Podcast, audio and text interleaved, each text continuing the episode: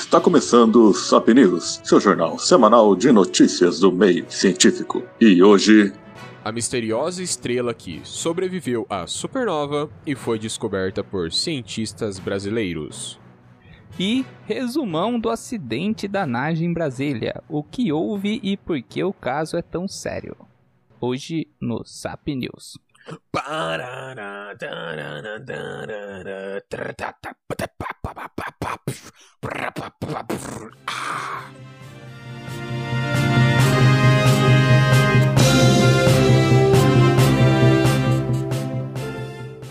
A misteriosa estrela que sobreviveu à supernova e foi descoberta por cientistas brasileiros. Como se fossem biógrafos de um objeto cósmico, astrônomos acabam de publicar um estudo sobre uma estrela com história de vida intrigante e peculiar. Trata-se de uma estrela que sobreviveu a uma supernova e, depois de uma explosão nuclear, foi lançada à nossa galáxia com uma velocidade de 900 mil km por hora, atipicamente rápida para uma estrela com baixa massa como esta. Uma supernova é uma poderosa explosão que ocorre quando algumas estrelas chegam ao fim de suas vidas, mas, neste caso, a explosão não foi suficiente para destruí-la. Conhecido como SDSS J1240 mais 6710, o objeto foi descoberto em 2015 por dois pesquisadores brasileiros, Kepler Oliveira e Gustavo Ourick, além de Detlev Kuster, astrônomo na Alemanha. Astrônomos acreditam que o objeto, do tipo anã branca, estava originalmente orbitando outra estrela, que pode ter sido lançada na direção oposta. Quando duas estrelas orbitam assim entre elas, são descritas como binárias. Apenas uma das estrelas que comporia a dupla foi detectada pelos astrônomos, no entanto. Composição atípica.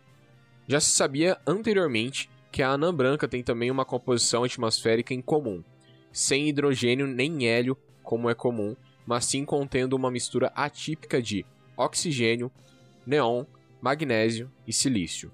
Agora, usando o telescópio espacial Hubble, uma equipe internacional também identificou carbono, sódio e alumínio na atmosfera da estrela, todos produzidos nas primeiras reações termonucleares de uma supernova. Mas há também uma clara ausência do que é conhecido como o grupo de ferro de elementos: ferro, níquel, cromo e manganês. Esses elementos mais pesados são normalmente cozidos a partir dos mais leves e compõem as características definidoras das supernovas termonucleares. A falta de elementos do grupo de ferro na SDSSJ1240-6710 sugere que a estrela passou por uma supernova parcial antes que a queima nuclear acabasse. Autor principal do estudo, publicado em um periódico da Sociedade Real de Astronomia, no Reino Unido, o professor Boris Gansky afirmou: esta estrela é única porque possui todas as características essenciais de uma anã branca, mas tem velocidade muito alta e elementos abundantes em comum que não fazem sentido com sua baixa massa. Sua composição química tem a impressão digital da queima nuclear, uma massa baixa e uma velocidade muito alta. Todas essas características implicam que ela deve ter vindo de algum tipo de sistema binário e deve ter passado por uma ignição termonuclear. Foi um tipo de supernova, mas de um tipo que nunca vimos antes, disse Gansky, professor do Departamento de Física da Universidade de Warwick. Kepler, da Universidade Federal do Rio Grande do Sul, também faz parte da equipe que assina o artigo. A alta velocidade observada pode ser explicada pela possibilidade de que as duas estrelas tenham sido lançadas em direções opostas, como uma espécie de efeito de estilingue após a explosão. Os cientistas também conseguiram medir a massa da estrela, que é particularmente baixa para uma anã branca, apenas 40% da massa do nosso Sol. Isso vai ao encontro de uma supernova parcial que não destruiu completamente a estrela. A natureza da queima nuclear que ocorre em uma supernova é diferente das reações que liberam energias em usinas nucleares ou na maioria das armas nucleares. A maioria dos usos da energia nuclear na Terra depende da fissão, que decompõe elementos mais pesados em elementos mais leves. Isto é diferente da fusão, que ocorre em uma estrela. O processo durante uma supernova termonuclear é muito semelhante ao que tentamos alcançar na Terra para usinas do futuro. Fusão nuclear de elementos mais leves em outros mais pesados, o que libera grande quantidade de energia, explicou Gansky à BBC News. Em um reator de fusão, usamos o elemento mais leve, o hidrogênio. Em uma supernova termonuclear, a densidade e a temperatura da estrela se tornam tão altas que a fusão do elemento mais pesado inflama, começando com carbono e oxigênio como combustíveis e passando para a fusão de elementos cada vez mais pesados. As supernovas termonucleares melhor estudadas são classificadas como tipo IA. Essas ajudaram na descoberta da energia escura e agora são rotinariamente usadas para mapear a estrutura do universo. Mas há evidências crescentes de que supernovas termonucleares podem ocorrer sob condições muito diferentes. A SDSSJ1240 mais 6710 pode ser o sobrevivente de um tipo de supernova que ainda não foi observada enquanto está acontecendo. Sem o níquel radioativo, que alimenta o brilho duradouro das supernovas tipo IA, a explosão que enviou a Anã Branca para sua veloz jornada por nossa galáxia teria sido uma, um breve flash de luz difícil de ser descoberto. Primeiro a gente tem que fazer uma coisa muito importante antes de começar a discussão dessa matéria aqui. Hum. Que é tira, trocar o nome da SDSSJ1240 mais 6710 por Bob. A estrela Bob, que não dá para falar isso. É, é, a estrela Bob é um projétil, cara. Projeto espacial. Sabe o que eu fiquei pensando? Quem que dá nome à estrela? Não, não isso. Você já viu aqueles experimentos de fazer um canhão com um imã? Canhão de Gauss? É, um canhão de Gauss. Uhum. Eu fiquei imaginando ela como sendo um canhão de Gauss. Eu sei que não tem nada a ver, o princípio, É. o princípio é totalmente diferente, mas é por conta do formato dela e por causa da velocidade, por ela ser pequenininha. É, Mas, a. Bob é uma estrelinha. Ah, ah, você tá viajando tão rápido assim, não pode ser um cometa, um asteroide? Não. É uma estrela porque ela atingiu massa crítica de fusão, né? Então, Uhum. é uma estrela. Independente do tamanho dela, massa crítica, fusão nuclear, estrela. Ela é pequena, incomum. Ninguém. É, primeira. Primeira do, do tipo que estão observando. Eu só não entendi direito. Eu me perdi um pouco. Ela era uma binária e houve a supernova da sua parceira e que injetou ela. Não, não, calma. O que aconteceu é que ela sofreu supernova, só que foi uma supernova parcial. É o que eles acreditam atualmente. É o que, o que, é o que deu a entender. Por eles, Como no se- caso.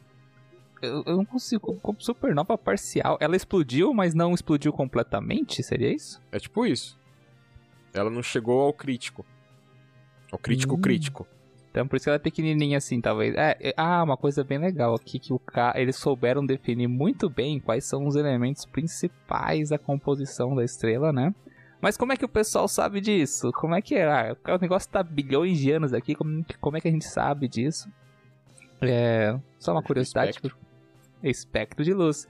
O pessoal que faz, fez química na faculdade aí já fez o teste da chama, né? Acho que já deve ter feito. Se quem não sabe como que é o teste da chama, a gente pega um, um elemento químico, pode ser qualquer um, mas obviamente que a gente tem uma tabelinha de padrão também, não dá pra sair usando todos porque alguns podem ser tóxicos, né? Mas enfim. Pega um elemento químico ali e você põe na chama e a chama muda de cor quando ela queima esse elemento químico. Cada elemento emite uma cor diferente. E esse conjunto de cores, você sabe qual é o elemento. E como é que eles fazem isso no espaço? Daí tem o espectrofotômetro, né, que é o espectrofotometria que a gente usa em telescópios.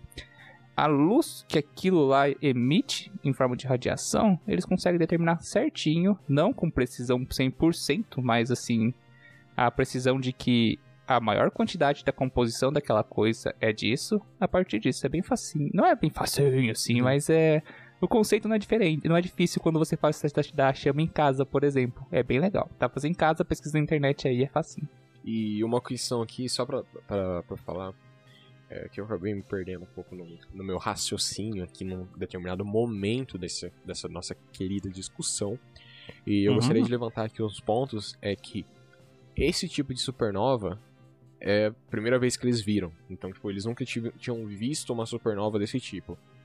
É, aqui eu vou fazer uma suposição. É, eu, eu, dei uma, eu dei uma pesquisada aqui em algumas outras coisas e eu vi que uma hipótese que poderia ser levado, como elas fa- faziam parte de um sistema binário, é, esse tipo, a, a supernova pode ter acontecido dessa forma, pode ser que a outra é, estrela oco- ocorreu, a explosão dela teve, entrou em estado de supernova e Injetou acabou ela. induzindo a essa segunda estrela a ter uma supernova, só que ela não estava preparada ainda quimicamente para ter essa supernova. Então ela acabou Hum. tendo uma supernova parcial. Isso é uma hipótese, tudo que eu falei aqui é uma hipótese, tá, galera? Porque eles realmente eles não sabem exatamente o que aconteceu. Eles estão estudando essas, é, essa anã, anã branca há um tempo já, mas eles ainda não conseguem definir de uma forma precisa tudo o que aconteceu, por que, que aconteceu e como tá acontecendo dessa forma. E ela é realmente a primeira que está sendo estudada dessa forma. A primeira, a primeira anã branca que eles encontram é, nesse estado. Então, embora eles tenham muitos dados dela, muita informação com relação a ela, nada no momento ainda é preciso, porque para para eles conseguirem para eles chegarem e falarem não, é isso, tem que ter um embasamento teórico muito grande. Eles não podem simplesmente fazer o que eu acabei de fazer. Na verdade, eles até podem levantar hipóteses, mas para eles baterem o martelo, eles têm que ter um embasamento teórico é, muito bom. Tem que estar tudo fechadinho, bonitinho, para eles finalmente poderem falar: não, é isso aí. Levantar hipótese não tem problema nenhum. O negócio é depois você conseguir afirmar essa hipótese. É que nem aquele cara aqui, aquele povo que falou da, das partículas que viajavam no, no tempo ou de outra dimensão lá no Polo Sul, que era a última das hipóteses do cara, ainda botaram no paper de zoeira, né? Era uma hipótese, mas não deixa de ser. Mas enfim. Então aí que tá o problema, que daí ela tem ali essa composição comum, né? Que tá não havendo o hélio e o hidrogênio, que seriam os, os mais comuns como combustível de, de uma estrela, mas ali tem pra caramba também oxigênio, neon, magnésio, silício, que são outros elementos ali um pouquinho mais pesados, o que torna essa estrela é incomum, muito incomum pro grupo dela e também referente à massa dela que deixa ela meio estranha por ela estar nessa velocidade, com essa composição e ter essa massa. E daí o pessoal fala, opa, o que, que é isso? Sim, e é- é esse negócio. Ela não tá nem lá nem cá, né? Ela não tá com a composição de hélio, hidrogênio, mas ela também não, não chegou ao, ao, ao grupo de ferro. Mas a estrela pode Então ser o ela- que ela quiser. Hã? Ela pode, ser, ela pode ser o que ela quiser. Quem é você pra definir o que ela deve Não, eu, ser? eu não sou ninguém, cara. Eu, eu realmente, eu não sou ninguém pra definir nada. Mas é, é, é, tipo, é interessante, é diferente. Vai que é uma civilização alienígena que se alimentava dessa estrela e acabou fazendo cagada. Hum? Ai, meu Deus do céu. Foi como... Não, não, não tem. Não, não existe poder tecnológico pra isso. Você não O mundo sabe. vai acabar. Ah, não existe. A gente sempre cai na discussão de alienígena. O que eu fico mais bolado de Hum. tudo e eu não tô aceitando ainda é quem dá o nome a Bob. No caso, o Bob é o SDSSJ1240 mais meio. Como que, como, por que, como que é no, dada a nomenclatura das estrelas? Ah, Falou assim, ah, eu vou dar o nome da estrela assim. E dar um. Tem, Negoção Não, é, é várias coisas. É o tipo de estrela, a composição dela e o quadrante em que ela é encontrada, pra você conseguir se locali- localizar ela no céu depois. Tem vários. Todos esses fatores são importantes. Mas aí fica um nome gigante desse que ninguém consegue pronunciar numa reportagem. Imagina no Jornal Nacional. É, Como não. é que eles falam? daí quando é uma estrela mais conhecida, tipo Beetlejuice. Tipo. É. Sei lá, qualquer outra aí. Ali- Aliás, é Betelgeuse, é Betelgeuse. Beetlejuice É, é, o, Beetlejuice é o é, o, é o besouro, é o besouro suco. Se você falar Beetlejuice três vezes, se eu falar mais uma vez que eu não vou repetir, ele vai aparecer aqui. Beetlejuice, Beetlejuice, Beetlejuice, Beetlejuice. Quem assistiu Fantasma se divertem. Cara, que filme genial, tô esperando sair o 2, né? Enfim, a Betelgeuse é uma estrela famosa, por isso que ela tem aquele nome. Como que é o nome técnico dela? Deixa pra lá. George, esse aqui é o Bob.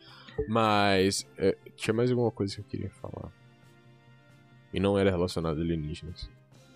Ah, você, se, você achou estranho o nome da estrela? Eu achei sensacional o nome de um dos cientistas.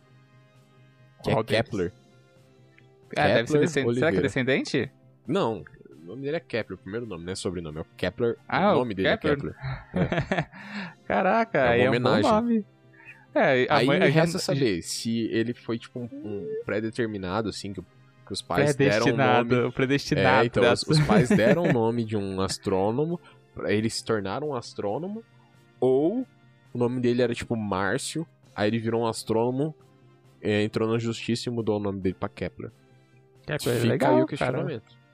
Ah, mas não, eu acho que mudar o nome pra Kepler é tipo ter o ego muito inflado, tá ligado? Ah, eu sou um astrônomo, vou mudar meu nome pra Kepler. Ai, meu ego, massageei. É, tem que ser muito tonto pra fazer isso. Acho que não, cara.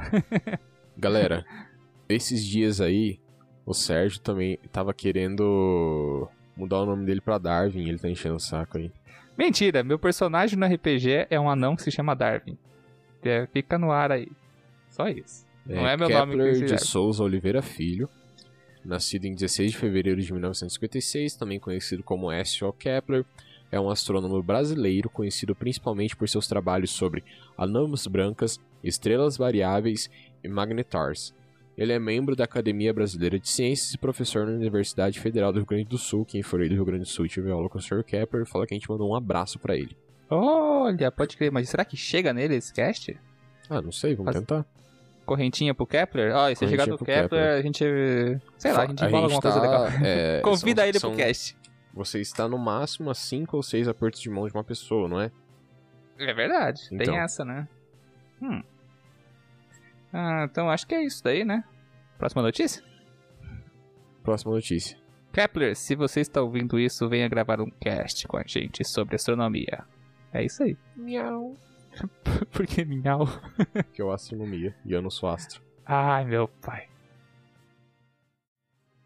Então vamos lá pro resumão do acidente da NAGE em Brasília. Na verdade, isso aqui não é uma notícia, mas é um resumo básico feito pelo Clube da Biologia, escrito pela Ana Elisa Sesco, né? E como todo mundo sabe, rolou um incidente ali no, no Distrito Federal, em Brasília, em que um estudante de veterinária foi picado por uma cobra naja. Ou seja, não, tem, não existe a cobra aqui no Brasil. Então vamos ao resumo. O que, aconteceu de início? No dia 7 de julho, o estudante de medicina veterinária Pedro Henrique Lemecou, não sei ler esse nome, Lemecou, Lemecou, enfim, é um nome estranho. Estranho porque, eita, também esse moleque, 22 anos, foi picado por uma cobra naja no Distrito Federal, sendo enviado ao hospital onde permaneceu internado após passar por um coma decorrente da picada. No dia 8 de julho, o Batalhão Ambiental da Polícia Militar encontrou a mesma naja que picou o garoto é, abandonada em uma caixa próxima a um shopping a 14 quilômetros do endereço do estudante. Aqui a gente já vê todo o B.O., né? Vamos lá. É, era pra eu responder? Era pra participar? Desculpa. Era pra. É, eu deixei até a deixa, você não respondeu e eu continuo. Ah, tá. É, cara, é o fim da picada mesmo. Sério?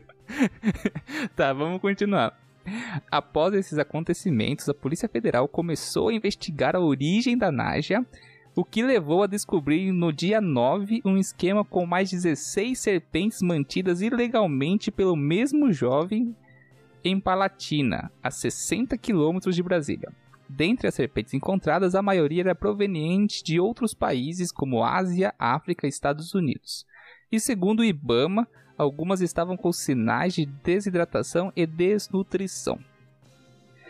Segundo o Ibama, os jovens envolvidos não tinham autorização do órgão para manutenção de animais exóticos em cativeiro e os animais encontrados não tinham registro, o que caracterizava uma situação como crime de tráfico de animais selvagens.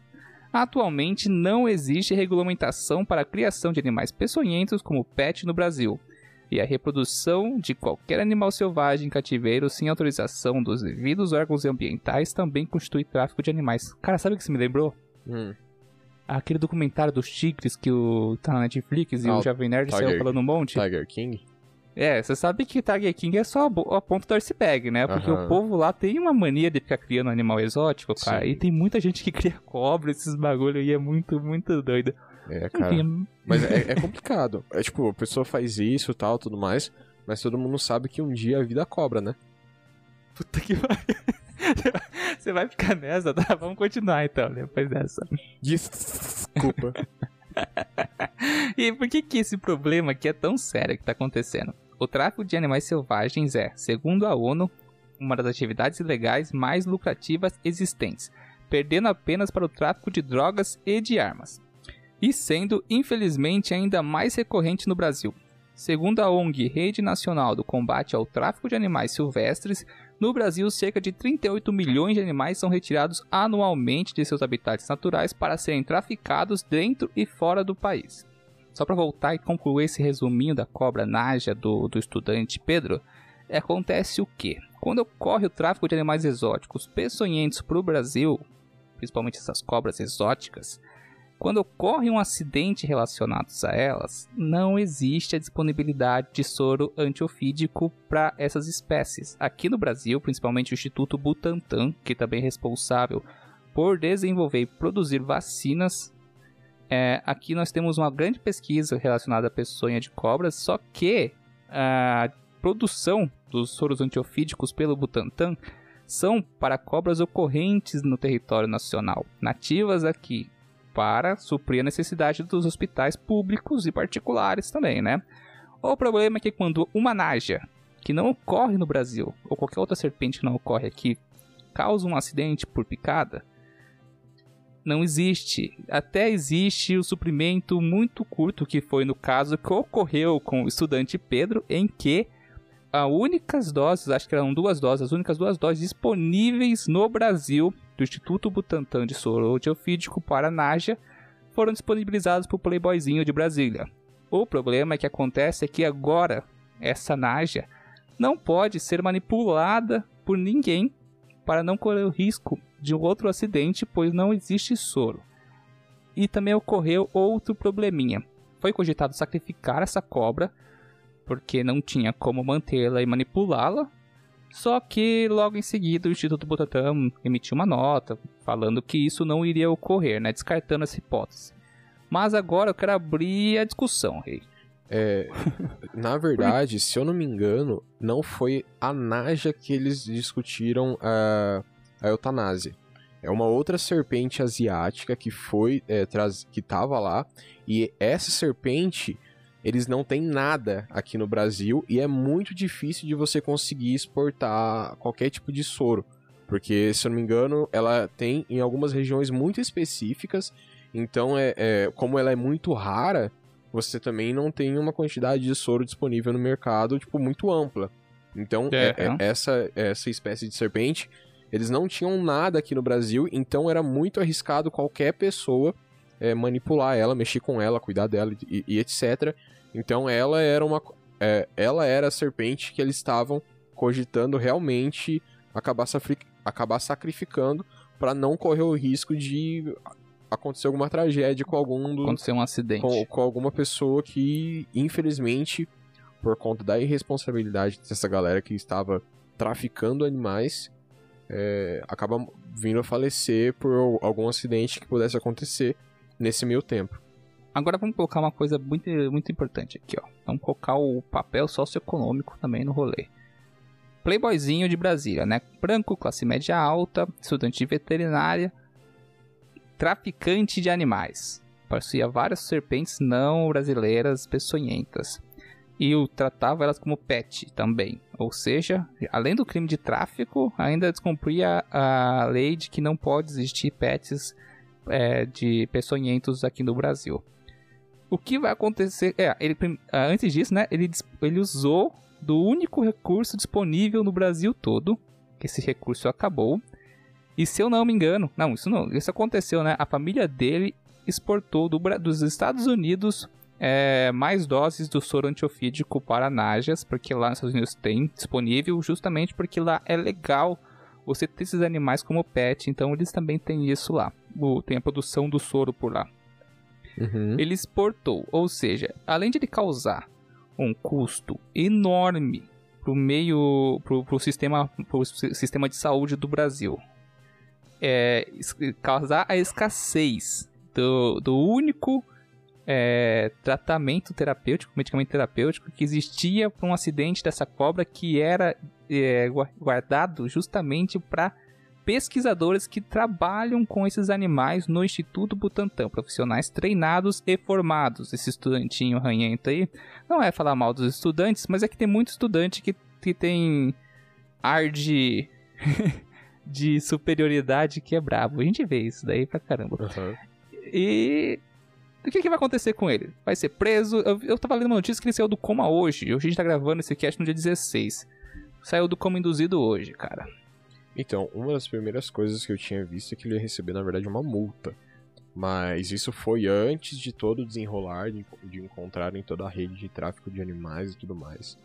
Mas uma coisa que é certo é que essa cobra, né, essa, essa Naja, por tudo que ela fez e tudo mais, ela, de certa forma, ela realmente me- merece receber uma homenagem. honras, honras pelos seus serviços, né? É, cara. Porque. Sério, ela desfez. Ela basicamente é, picou um playboy salfado, né? Burguês, a gente lida com, na, no veneno. E ainda desmantelou toda uma rede de tráfico de animais aí. Eu tava vendo que ela só pica, quem, quem mata é Deus, cara. É isso mesmo. É, ué. Essa, Mas- esse é o rolê. Mas, só pra complementar, aí, aí fica o questionamento, né? O quanto ma- mais is- é, existe, e será que realmente alguém vai ser punido a partir di- disso aí? Tipo, alguma Cara, coisa não- vai ser feita, alguma coisa vai mudar? Eu acho que não. Eu acho que não, porque é uma família que tem dinheiro, uma cobra dessa não é barato, ele não tinha só uma cobra, seu, uma cobra traficada, tinha vários, vários indivíduos de várias espécies diferentes, então é uma família que tem dinheiro pra bancar isso. Outra coisa, não deve, ele não deveria ser o único punido, não estava sozinho lá, Uhum. é, família cúmplice, sem contar, cara, que alguém da família dele pegou essa cobra, botou numa caixa, levou para um terreno próximo a um shopping e descartou essa cobra de forma totalmente indevida. Cara, ela introduziu uma espécie exótica no país, extremamente letal. Se essa cobra foge pro shopping causa dos acidentes, tá ligado? Qualquer outra pessoa passível de ser picada por ela iria morrer. Porque o Playboyzinho era o único que estava com um soro antiofídico disponível. Olha, olha o perigo do rolê. Não, e sabe uma, uma outra coisa que eu tava pensando? Ele é estudante de medicina veterinária, né? É, o juramento de veterinário. É que ele não chegou a fazer o juramento ainda, entendeu? Quando Não, ele fizesse não. o juramento. Não, mas Ele- fora eu tô isso, zoando. Eu tô Ele- zoando, cara. ele vai continuar fazendo o curso, ele vai se formar um dia como veterinário, esse cara vai É. atuar como veterinário. Ah, capaz de conseguir ainda, cara. Você vai acontecer, vai acontecer, isso vai, vai baixar dos panos e vai cair pro rolê. Ah, e já que tem uma coisa muito importante, a gente tá falando soro antiofídico, soro antiofídico, soro antiofídico. O que que é o soro antiofídico? Não é vacina, tá, galera? O soro antiofídico, ele é feito com veneno da própria cobra. É, Daí o pessoal vai falar, ai, homeopatia, a princípio da coisa. Não, não tem nada a ver também. É, o que acontece? Quando uma cobra pica alguém, essa pessoa vai reconhecer. É, é um monte, não é um veneno como você usa na barata, por exemplo. Porque na verdade veneno, o veneno inseticida não é nem veneno, né? Ele é um agente químico tóxico. O veneno, ele é de origem orgânica, ele é- são proteínas que agem de forma tóxica é, no organismo, tanto no sistema ah, nervoso quanto no sistema em geral, na celular, nas células, como causando, por exemplo, até a qual que é aquele sisteminha que a coisa apodrece, rei? Que a coisa apodrece? É a região do machucado apodrece? Não sei. Gan- Não é gangrena. é Necrosar. gangrena? Necrosar. Tanto causando a necrose do local, quanto afetando o sistema nervoso é, próximo e até total, e causando vários outros efeitos colaterais. Então, o que acontece? Quando o organismo é, recebe, é, tem contato com essas proteínas tóxicas do veneno das serpentes ou qualquer outro animal que produza veneno, é, ele vai tentar combater isso. Vai criar anticorpos para neutralizar esse veneno. Ah, só que quando você é picado pela primeira vez, você não tem, nunca teve acesso a isso, o veneno vai fazer um estrago até seu corpo fazer esses anticorpos. O soro antiofídico, é, na- ele é produzido de uma forma bem parecida com a indução de, indução de imu- imunidade.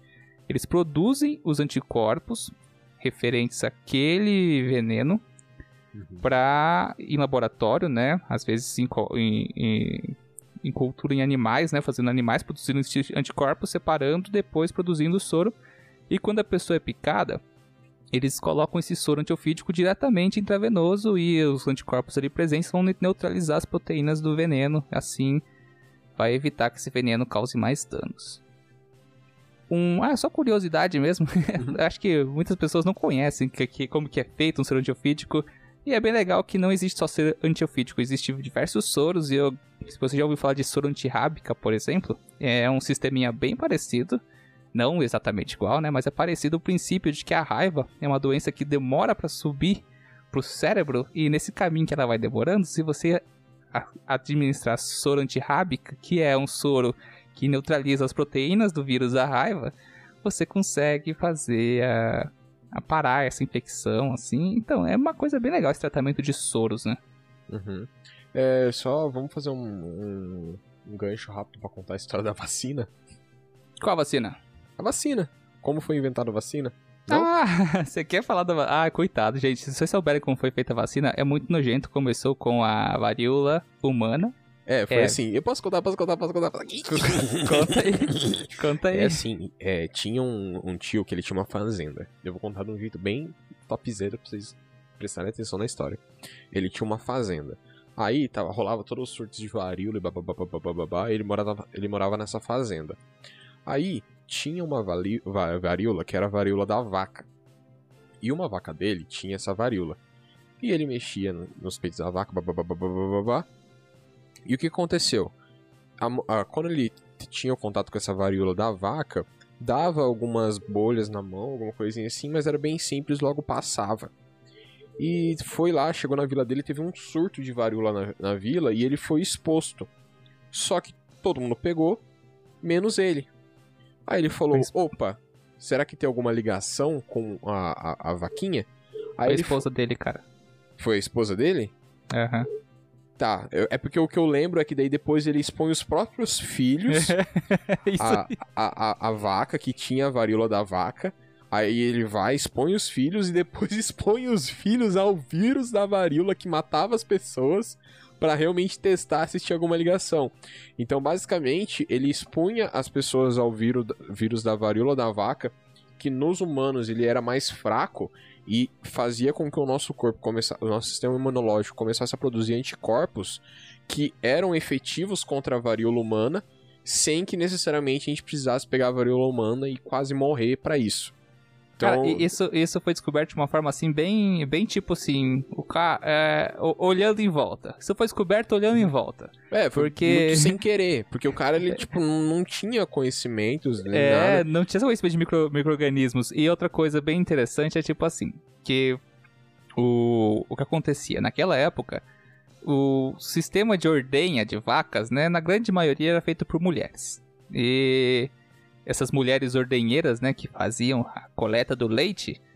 É, ah, primeiro voltar um pouquinho, quem não sabe o que é varíola, joga no Google, você vai ver as pelotas, ela, ela causa umas úlceras e, e umas bolhas na pele que são horríveis, cara. E aquele negócio deixa as marcas para a vida toda. Então naquela época era muito comum as pessoas que tinham circulado de varíola ficar com marcas pro resto da vida.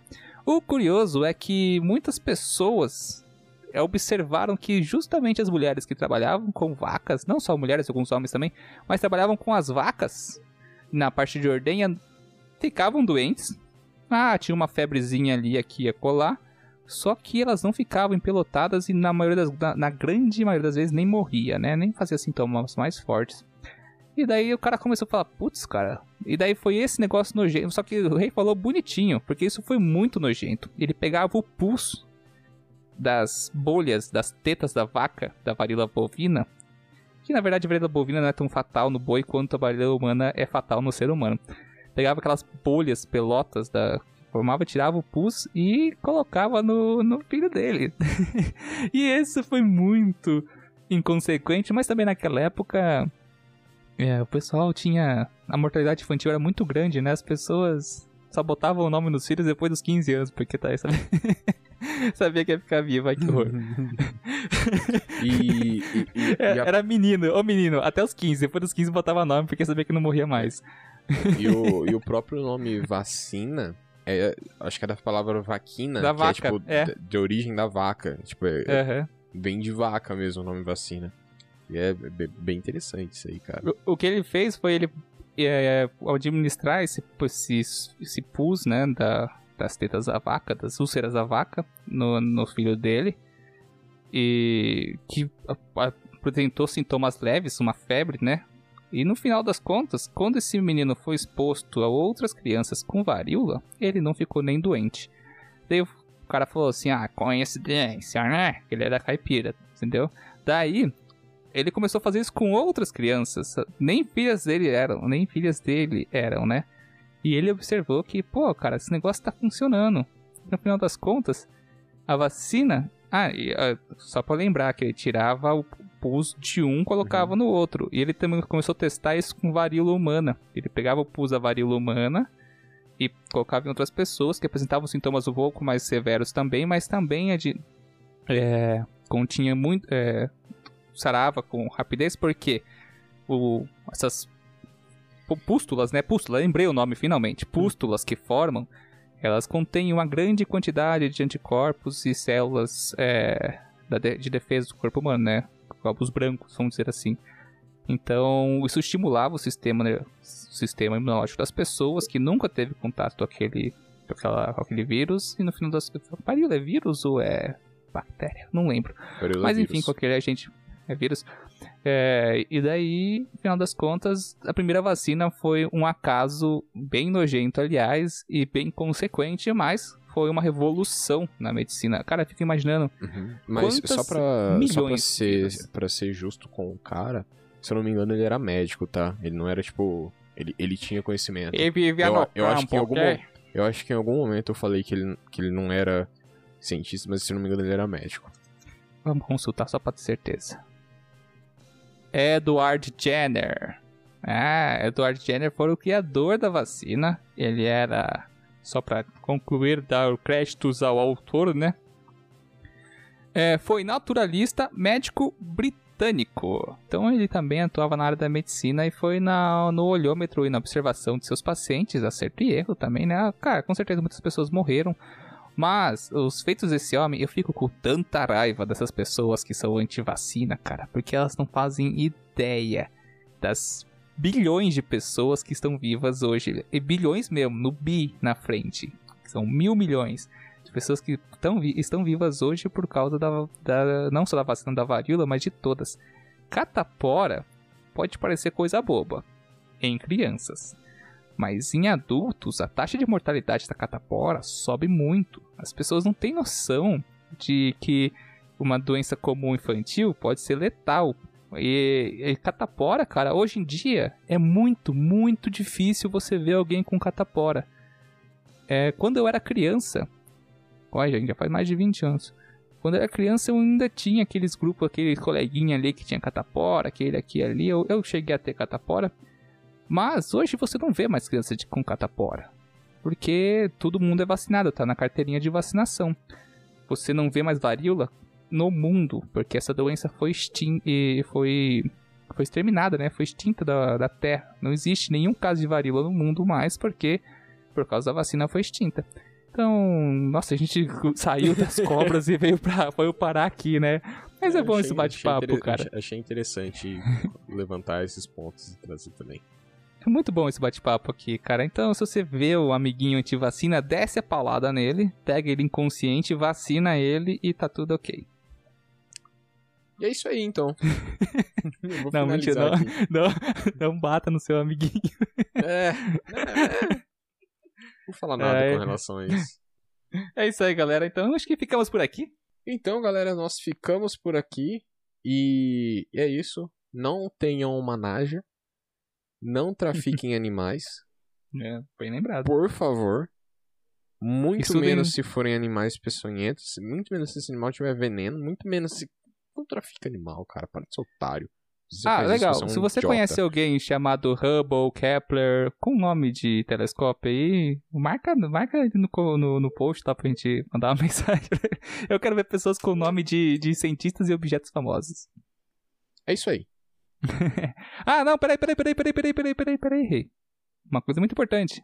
Rolando promoção, sorteio do livro Darwin Sem Frescura na página do Instagram. Corre lá, tá fixado o post no, na bio, é só você clicar, comentar, dois amigos tá participando. Por fim, eu acho que é só isso. É, tá rolando, mas isso caso você esteja ouvindo esse podcast no dia que ele está sendo lançado, senão já era. Até dia 29, galera. Então, se Dia você é no 29 futuro do 7 de 2020. Pra deixar do claro. ano apocalíptico de 2020. É, porque ano que vem não vai ter, então não vai ter ninguém ouvindo mesmo. É isso aí, galera. Então, até a próxima. Até a próxima, galera. Até mais.